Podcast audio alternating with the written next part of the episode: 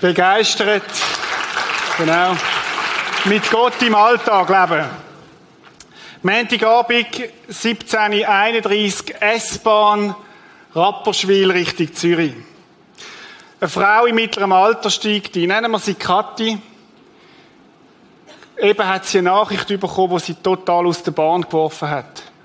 Diagnose Brustkrebs. Sie steigt in den Zug ein, sitzt in ein Abteil und ist nur noch bei sich mit ihren Gedanken. Wie hätte sie sich darauf können vorbereiten Wie, es ist einfach plötzlich gekommen. Dabei hat sie noch so viel Pläne gehabt. Zwei Kinder im Schulalter, ein lieber Mann daheim, grosse Ferienträume. Und jetzt das. Krebs ist nicht auf ihrem Lebensplan gewesen. Wo ist Gott? Wo ist Gott in dem Moment, wo es so schwierig ist? Aber Kathi ist nicht die einzige Person in dieser S-Bahn. Der Markus steigt ebenfalls ein. Mit zittrigen Knien hat er eine Kiste auf seiner Hand, wo alle seine Büroutensilien drin sind. Heute ist sein letzter Arbeitstag. Sie hat einen blauen Brief bekommen. Einfach so, plötzlich. Man muss sie rationalisieren, hat es geheißen.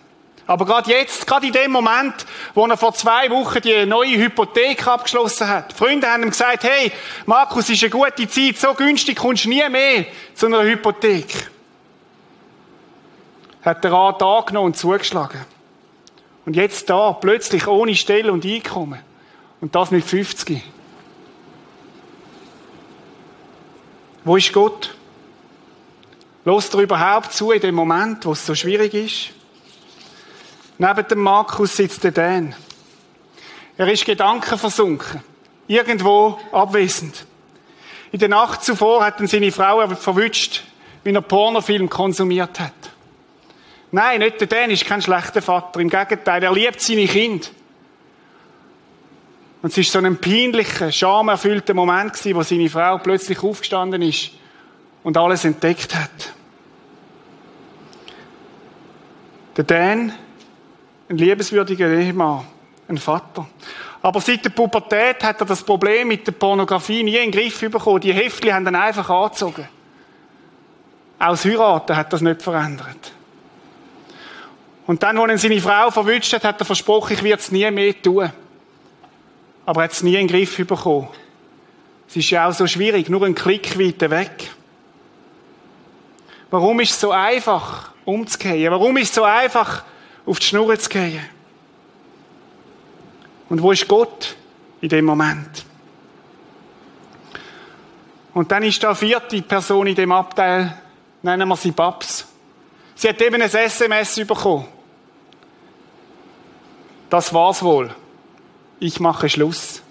Per SMS. Dabei hat sie ihn so geliebt, hat ihm alles gegeben, was sie gehabt hat. Seit sieben Monaten sind sie zusammen und jetzt das, einfach so. Babs ist verzweifelt. Ist das wirklich gewesen? Noch nie hat sie sich so einsam gefühlt in dem Moment, wie in dem Moment.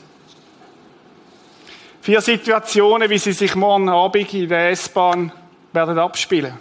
Situationen, die aus dem Leben heraus sind, wo vielleicht du und ich auch kennen. Einsamkeit. Man kann in der Raschauer sitzen und sich trotzdem brutal einsam fühlen. Vielleicht sogar heute Morgen. Wir alle kennen so Situationen, wo wir plötzlich ruhig werden, vielleicht sprachlos werden, weil es einfach unerträglich scheint.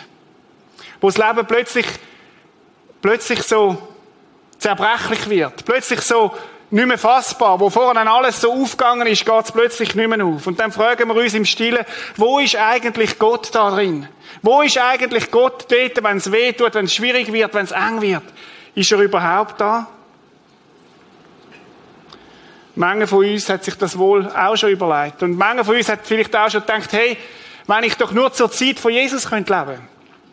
Wenn ich nur zur Zeit von Jesus könnte leben, dann könnte ich wenigstens ein Ticket bei E-Bookers buchen und auf Israel fliegen und ich könnte sagen, Jesus, da bin ich.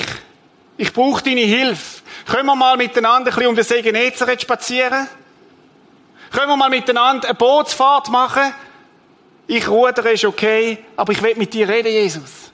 Ich brauche deinen Rat, ich brauche deine Hilfe, ich brauche deine Unterstützung. Oder wir könnten uns in der Hotellobby treffen, irgendwo in einem Durchgangsflughafen in London, wo Jesus vielleicht unterwegs wäre. Oder wenigstens Skype. Jesus, heute Abend, ich brauche einen Termin bei dir. Aber Jesus ist nicht mehr da, er ist auferstanden. Er ist gestorben und auferstanden, er ist lieblich nicht mehr anwesend. Wäre doch vieles einfacher.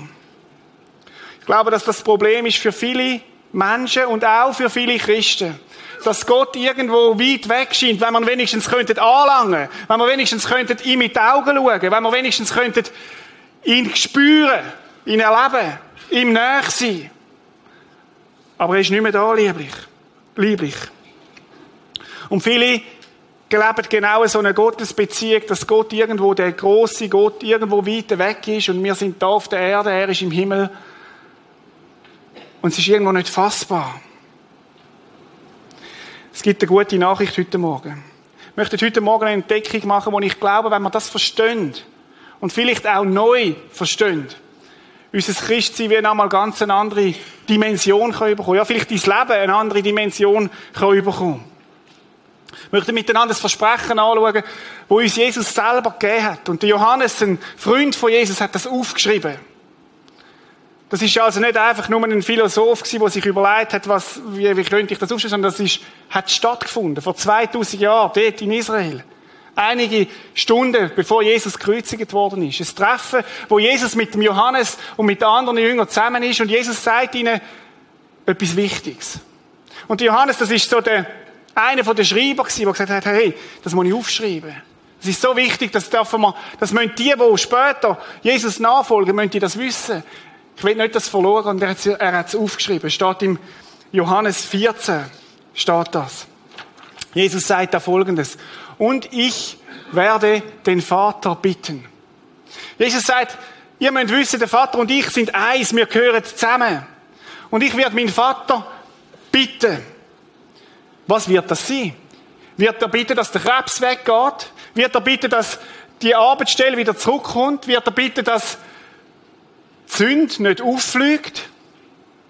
Wird er bitten, dass die Beziehung wieder zusammenkommt? Was ist es denn, wo Jesus da wird bitten? Und Jesus sagt folgendes, ich werde den Vater bitten, dass er euch an meiner Stelle, das heißt, ich gange, ich werde euch verlassen, ihr, ihr müsst euch bewusst machen, ich werde gehen, aber an meiner Stelle werde ich etwas machen.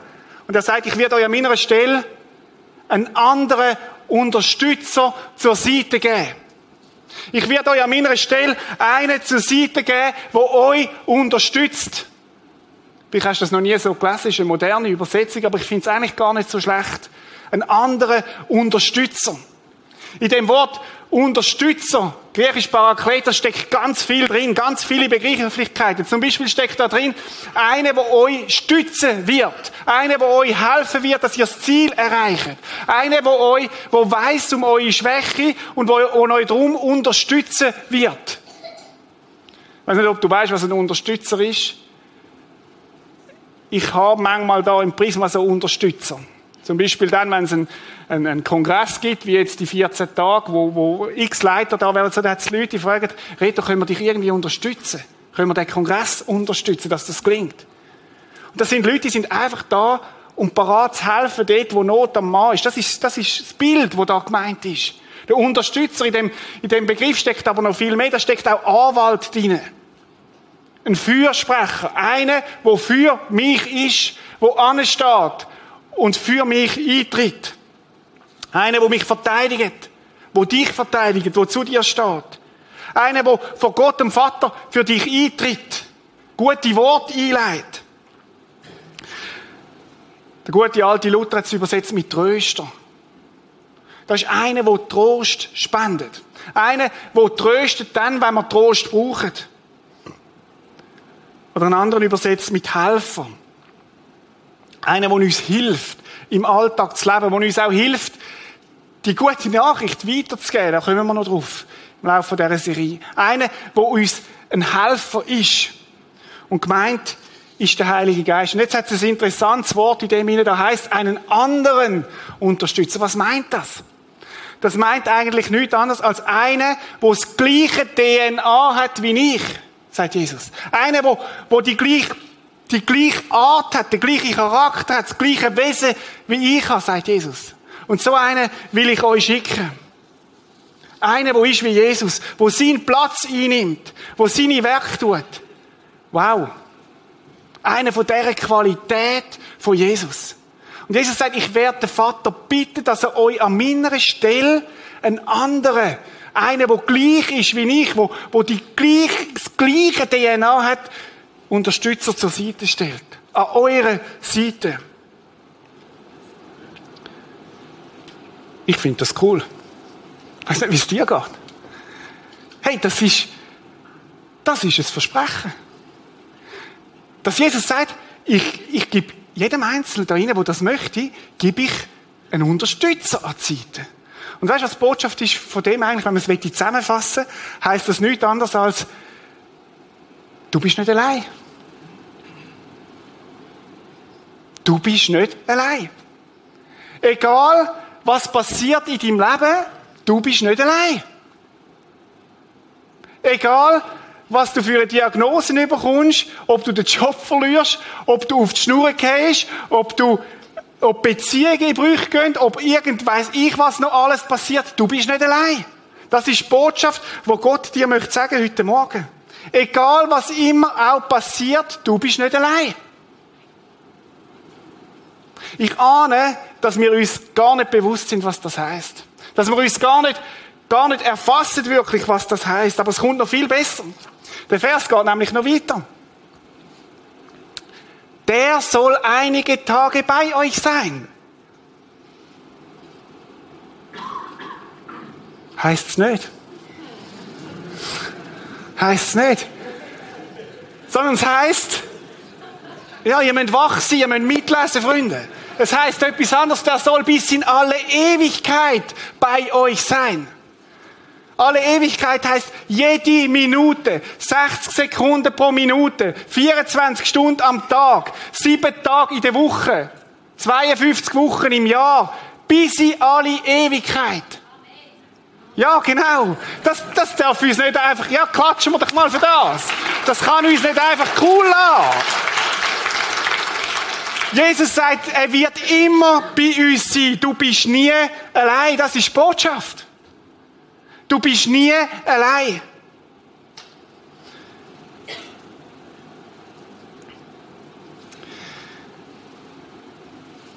Wenn wir uns das bewusst werden, was das heißt, dass Jesus immer durch seinen Geist, immer und überall bei mir ist, dann wird unser Leben anders werden dann wird, dann wird, wird das eine Dimension geben, wo, wo, wo, wo unser Leben verändert. Jesus fährt fort. Er sagt, das ist der Geist, genau, das ist der Geist, dessen Wesen Wahrheit ist.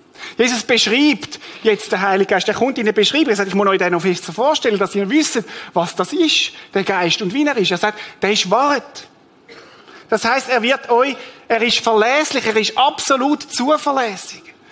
Und er wird euch auch in die Wahrheit führen. Weil er, eine von den Aufgaben ist, in ihm, vom Geist Gottes, uns immer wieder an das zu erinnern, was Jesus gesagt hat. Zum Beispiel hat Jesus von sich gesagt, ich bin der Weg, die Wahrheit und das Leben. Jetzt merken wir es wieder. Wieder deckungsgleich. Ein anderer Unterstützer, der gleich ist wie ich. Der Geist, der uns in die Wahrheit führt. Er ist absolut vertrauenswürdig. Wahrheit im Gegensatz zu Lüge. Lüge heisst, du bist, du bist allein. Du bist im Stich gelassen. Was willst denn du mit dem Jesus? Du bist doch doch allein. Und wenn es eng wird, sind Christen auch nicht mehr um. Viel Licht. Aber Gottes Geist ist da. Er ist da, weil er dich nicht allein lässt, weil er dich nicht im Stich lässt. Und Jesus fährt fort. Den kann die von Gott abgewandte Menschheit nicht bei sich aufnehmen. Jesus sagt, der Heilige Geist ist nicht, wäre zwar da, aber es gibt wie eine Bedingung. Es gibt wie Menschen, die können ihn nicht aufnehmen, denn sie nimmt ihn nicht wahr und erkennt ihn nicht. Und welche sind das? Die, die sich von Gott abgewendet haben.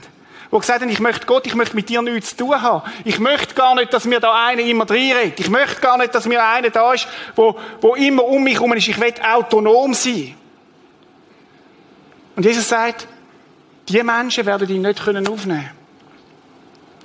Ich möchte einen Moment zu den Christen reden, da. Die, die schon länger mit Jesus unterwegs sind, die Jesus schon kennen. Ich möchte dich fragen, möchtest du, dass Jesus Christus durch seinen Geist jede Minute am Tag bei dir ist? Möchtest du, dass Gottes Geist an jeden Ort, wo du hingehst, mitkommt mit dir? Möchtest du, dass er 24 Stunden bei dir ist? Oder sagst du, hm, ich bin froh, wenn es so zwei, drei Stunden gibt am Tag, wo ich allein sein kann? Oder so zwei, drei Orte, wo ich froh bin, wenn ich allein hingehe. Jeder ist ja gerne mal allein.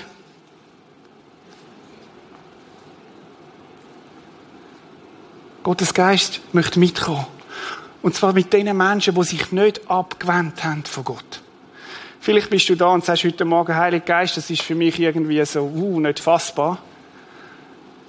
Vielleicht kennst du ihn auch nicht. Ich kenne Christen, die mir gesagt haben, Gott, der Vater ist okay, der Sohn auch, aber mit dem Heiligen Geist, mm. Dein Christsein wird flach bleiben, wenn du Gottes Geist nicht kennst. Wenn du mit Gottes Geist nicht eine, eine intime Beziehung hast in deinem Leben.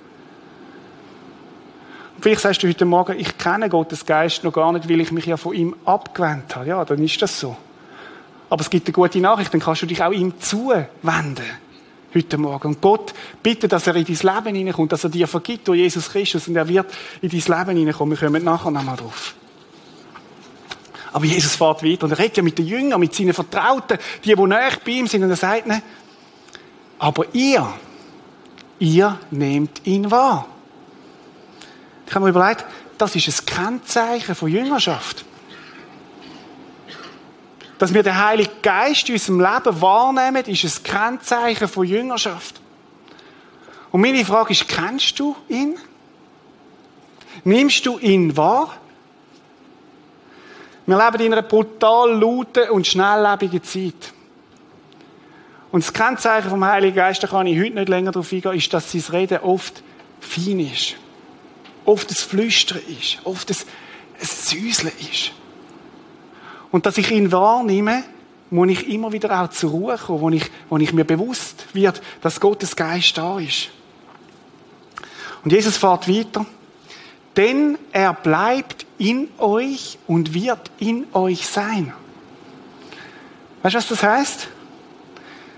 Das ist jetzt für die Männer ein bisschen schwierig, was ich jetzt sage. Wir sind eine Art schwanger mit dem Heiligen Geist. Ich stelle mir das nur vor, wie das bei den Müttern ist, oder? Die haben dann einen Bauch, da siehst du noch etwas wenigstens. Und etwa die sagen jetzt, oh, ich spüre, es bewegt sich und so. Ich glaube, etwa ähnlich ist das mit dem Heiligen Geist. Dass er in uns innen lebt. Da, da, ich weiß nicht genau wo, aber er ist in uns inne. Und Jesus sagt, ihr nehmt den wahr. Ihr werdet den wahrnehmen. Also, wenn ich ihn nicht wahrnehme, ist nicht das Problem, dass Gottes Geist nicht da ist, sondern vielleicht habe ich Wahrnehmensstörungen. Oder habe nicht gelernt, auf die feine Stimme zu hören. Und da möchte ich uns herausfordern heute Morgen. Dass wir, dass wir ihn anfangen wahrnehmen. Denn er bleibt in euch und wird in euch sein. Gottes Geist in dir. Vor ein paar Jahren hat es so einen Kleber gegeben, da haben ein paar Christen hinten aufs Auto gelegt. Gott ist dir näher als du meiner Stoßstange. Weiß nicht, ob ihr den mal gesehen? Nein, Gott ist noch viel näher. Gott ist noch viel näher. Er ist in dir inne. Und darum, du bist nicht allein. Du bist nicht allein. Es geht noch weiter. Jesus geht noch weiter. Als ob das noch nicht lange Zeit hat, nämlich folgendes. Ich lasse euch nicht allein. Jetzt bringt das noch auf den Punkt und sagt, hey, ich lade doch euch nicht allein. Allein wie was? Wie Waisenkinder, um die sich niemand kümmert. Das ist nämlich das, was wir oft denken. Jesus, du bist ja im Himmel, dir geht's jetzt gut, du hast es schön und wir sind da auf dieser schwierigen Erde mit den schwierigen Umständen und der schwierigen Wirtschaftslage und dem Euro, wo weiß ich was. Und, und Jesus sagt, hey, ich lade euch doch nicht allein. Ich lade dich doch nicht allein wie Waisenkind, wo sich niemand kümmert. Ich habe kürzlich eine Geschichte gehört von Waisenkind, die adoptiert worden sind, hat mir jemand erzählt. Und der Bub, der adoptiert wurde, ist jede Nacht verwacht und ist schauen, ob die Eltern noch da sind. Das ist das Verhalten von einem Waisenkind, wo ein Trauma erlebt hat und das Gefühl hat, oh, ich weiß nicht, ob ich wieder verloren werde. Und schaut, das ist das, was wir Menschen so, ich glaube, ist vermutlich eine Urerfahrung, wo ganz viele Menschen machen, dass sie verloren werden. Im Stich gelassen werden. Weil keiner von uns Menschen die Treue aufbringt. Das sind Freunde, die gehen. Spätestens, wenn du älter wirst, merkst du, Freunde sterben weg. Ältere sterben weg.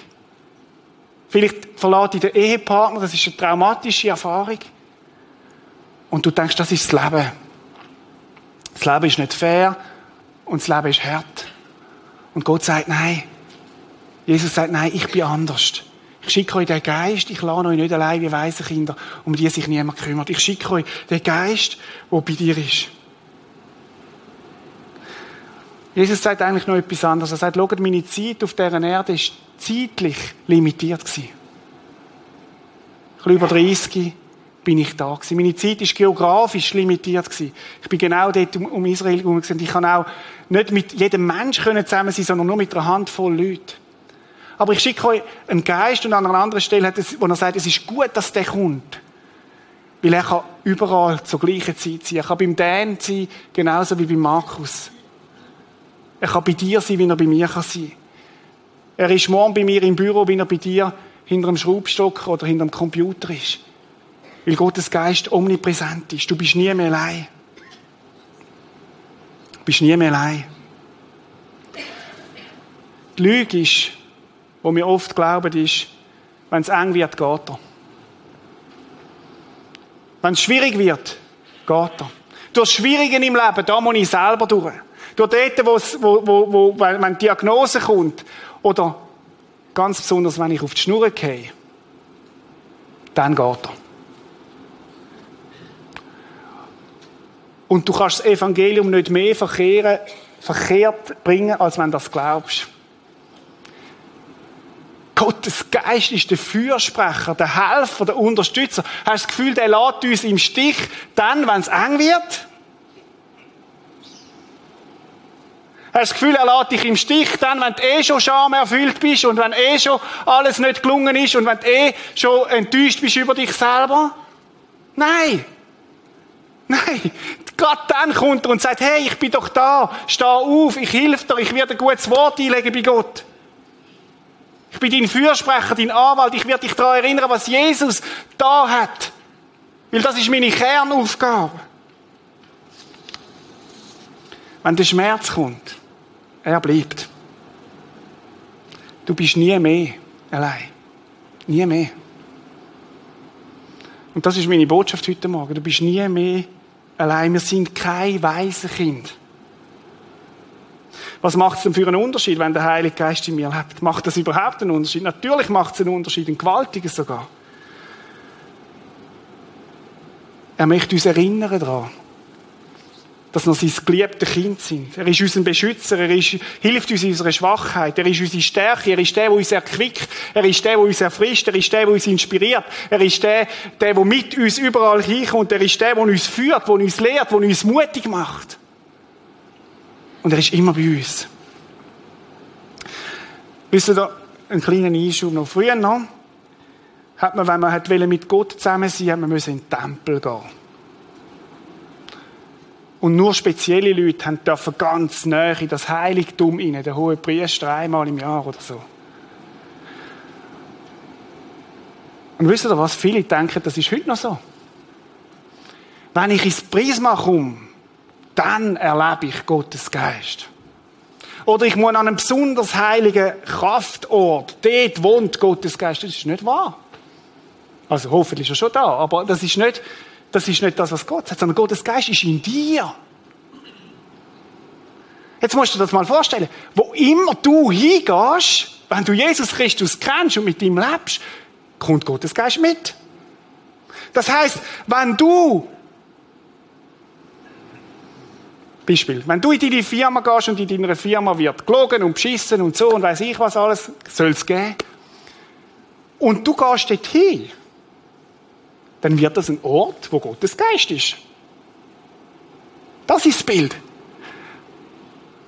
Das ist ein absolut anderer Ansatz. Dort, wo wir hingehen, tragen wir Gottes Geist hin.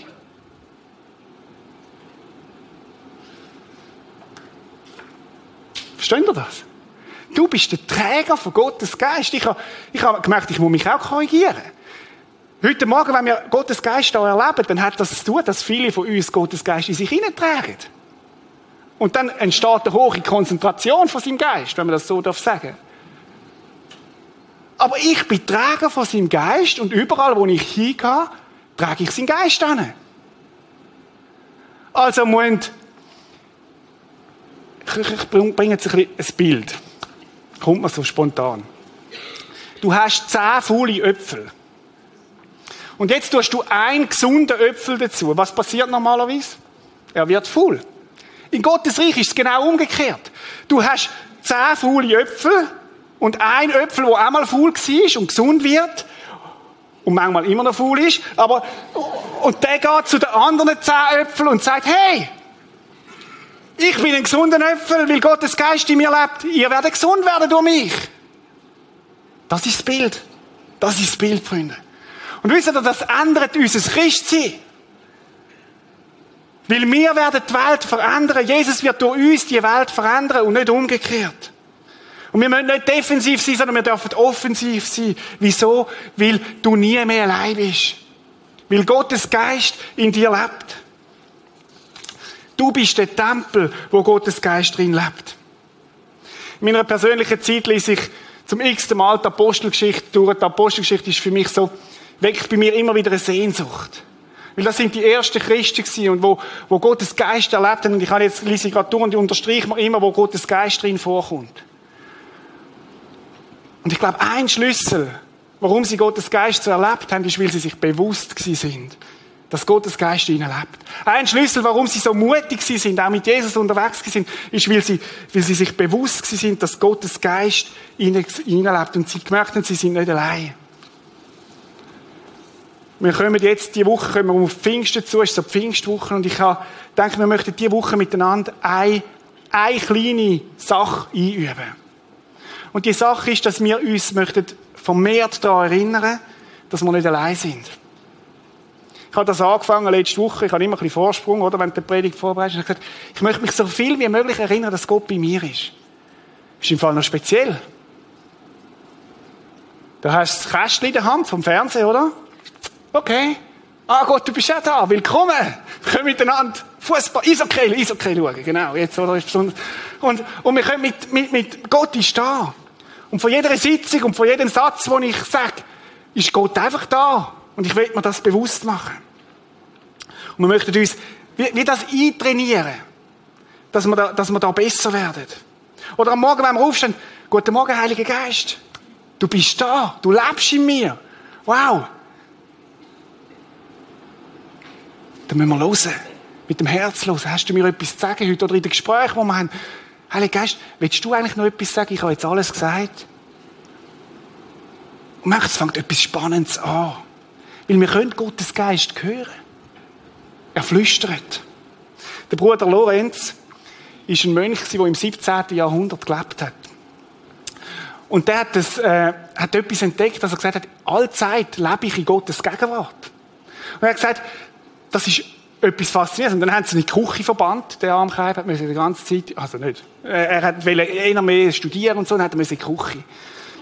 Vielleicht hat er das auch gerne. Und er hat gesagt, ich mache meine Omelette in der Gegenwart Gottes. Und oder, liebe Männer, die, die heute kochen, ihr kocht in Gottes Gegenwart. Da kann fast nichts schief gehen. Also,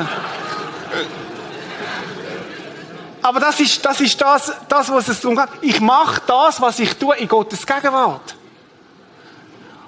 Und das hat er gesagt, das hat in meinem Leben eine andere Dimension ausgelöst. Und er hat folgendes Zitat gemacht, habe ich das mitgebracht.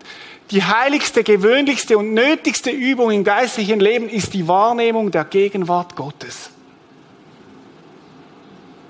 Steht nicht in der Bibel, aber er hat recht. Die heiligste, gewöhnlichste und nötigste Übung im geistlichen Leben ist die Wahrnehmung der Gegenwart Gottes. Oder jetzt hast du nächste Woche ein schwieriges Gespräch und musst zu deinem Chef. Du gehst nicht allein. Er meint, du seist allein, aber du weißt, du bist nicht allein. Er ist dabei. Er ist dabei. Jesus sagt, ich lasse euch nicht alleine wie Waisenkinder, um die sich niemand kümmert. Nein, ich selber komme zu euch. Und ich gedacht, wir möchten euch am Schluss so einen, den Bibelvers abgeben, auf einem kleinen Kärtchen, und kleben irgendwo hin, wo du viel begegnest am Tag durch. Weiss nicht, irgend Computer, am Bildschirm oder wenn du Lastwagenfahrer bist, hinter, hinter Steuer oder so, wo du daran erinnerst. Und möchten die nächste Woche nur die eine Übung machen. Wir möchten uns versuchen zu lernen, zu erinnern, dass Gottes Geist bei uns ist. Und bis achtsam. Bis achtsam. Weil Gottes Geist macht das extrem Spaß. Wenn wir ihm ehren, wenn wir ihm Platz geben in unserem Leben. Vielleicht bist du da heute Morgen und sagst, ich weiß gar nicht, ob ich den Heiligen Geist habe in meinem Leben. Ich weiß gar nicht, ob ich ihn kenne. Wie komme ich denn dazu? Das ist eine Frage, die durchaus legitim ist. Die gleiche Frage haben Menschen gestellt an den Pfingsten. Und dann sagt der Petrus ihnen Folgendes. Kannst du den nächsten Vers bringen? Kehrt jetzt um. Und achtet aufs Wort jetzt. Nicht irgendwann. Kehrt jetzt um und lasst euch taufen auf Jesus Christus. Das heißt, bekennet euch zu Jesus. Lasst seinen Namen über euch ausrufen und bekennt euch zu ihm. Jeder und jede im Volk. Dann wird Gott euch eure Schuld vergeben, wow, und euch seinen Heiligen Geist schenken. So einfach ist es. Wir können umkehren, zu Jesus Christus kommen, ihn um Vergebung bitten und dann verspricht Gott, dass er uns seinen Geist gibt. Und wenn das deine Situation ist heute Morgen, dass du nicht weißt, ob du Gottes Geist hast in deinem Leben, wenn du nicht weißt, aber die Sehnsucht hast, dass du nie mehr allein bist, dann lade ich dich ein, nach dem Gottesdienst dafür zu kommen oder ins Prisma Plus, ins Gebet oder auch im Kino auf Bühne kommen und mach das jetzt fest. Weil es gibt so einen Moment, wo Gottes Geist zieht und wo man es spürt und dann sollte man es machen, sollte man es tun. Kehrt um zu Gott. Vielleicht ist das dein Morgen heute Morgen. Schließe mit dem einen Satz, den du mitnehmen die nächste Woche. Ich bin nie mehr allein. Ich möchte beten. Vater im Himmel, wir wissen, dass du uns gemacht hast und uns liebst. Und Jesus, du bist für uns gestorben am Kreuz auf Golgatha und dafür danke ich dir. Wir können zu dir kommen als dein Kind. Vergib uns, wo wir dich ignoriert haben, wo wir wie so eine Art Postenlauf mit dir spielen. Jetzt sind wir mal wieder da und dann gehen wir wieder und kommen wieder und gehen wieder. Aber du, du willst eine andere Qualität. Du willst 24 Stunden mit uns zusammen sein. Danke, Jesus, dass du uns deinen Geist versprochen hast, Jesus. Danke, dass wir mit dir leben. Und ich möchte dich bitten, dass du uns alle erinnerst in den kommenden Tagen, was es heißt, in deiner Gegenwart zu leben, Jesus möchte ich bitten für die, die sich von dir abgewendet haben, Jesus. Du verlässt uns nicht, aber wir können dich verlassen, Jesus. Dass sie umkehren und zurückkommen. Und Menschen, die dich noch nicht kennen, heute Morgen möchte ich bitten, dass du jetzt durch deinen Geist zu ihnen redest und sie ziehst zu dir hin, Jesus. Dass sie sich öffnet für dich, dass sie umkehren und dich dürfen erfahren als der Gott, wo in uns ist, wo in uns möchte Einzug halten. Danke, dass du bei uns bist. Nicht nur in den glorreichen Momenten, sondern gerade auch dort, wo es schwierig ist, Herr. Wir beten dich an. Amen.